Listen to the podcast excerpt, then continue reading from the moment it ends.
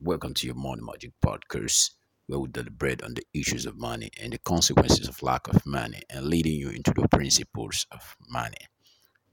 Lastly, I told you that money is a game, and my promise to you in this podcast is if you stay with me and follow the step I will reveal to you from the world most successful financial players, uh, you and your family will win this game and you can win big. You know, but to win, you have to know the rules and learn the best strategies for success from those who have already mastered the game.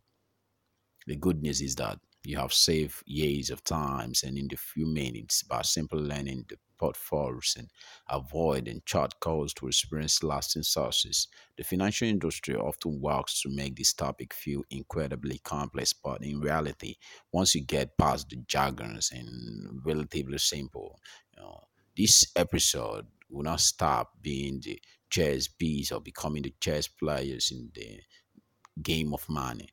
I think you're going to have very surprised at how and with an inside understanding you can easily transform your financial life and enjoy the freedom you deserve. So let's get it. Just imagine what life would be like if you have mastered this game already and what if money didn't matter? No, how would you feel if you don't have to worry about going to an office every morning or paying the bills or funding your retirement or what it could be like?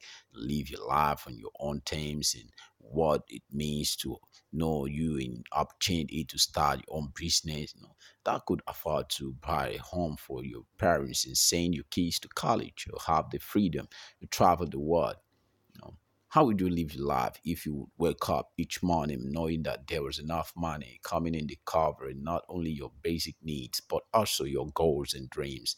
And the truth is, a lot of us would keep walking, you know, because that's the way we've wired. And but we do it from a place of joy and abundance, and our work could continue. But the rat race will end. You know, we work because we want to and not because we have to.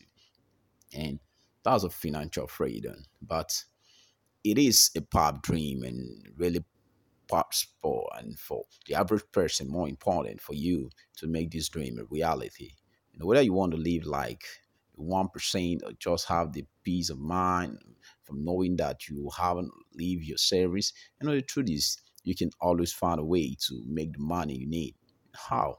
You know, the secret to wealth is simple find a way to do more for others than anyone else does. Because more valuable.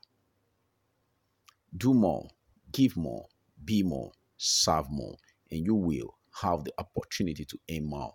That's a secret to money. You know, that's a secret to wealth.